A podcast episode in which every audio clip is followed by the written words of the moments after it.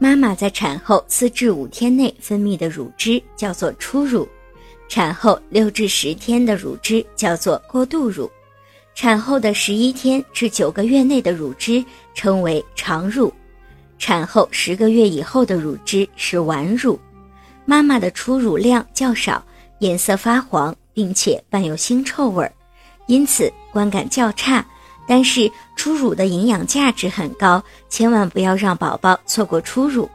初乳中的盐类，例如磷酸钙、氧化钙、微量元素，例如铜、铁、锌等矿物质含量显著高于常乳，锌的含量尤其高，是正常血锌浓度的四至七倍。初乳中的维生素含量也显著的高于常乳，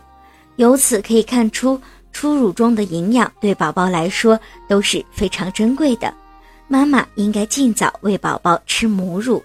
如果您在备孕、怀孕到分娩的过程中遇到任何问题，欢迎通过十月呵护微信公众账号告诉我们，这里会有三甲医院妇产科医生为您解答。十月呵护，期待与您下期见面。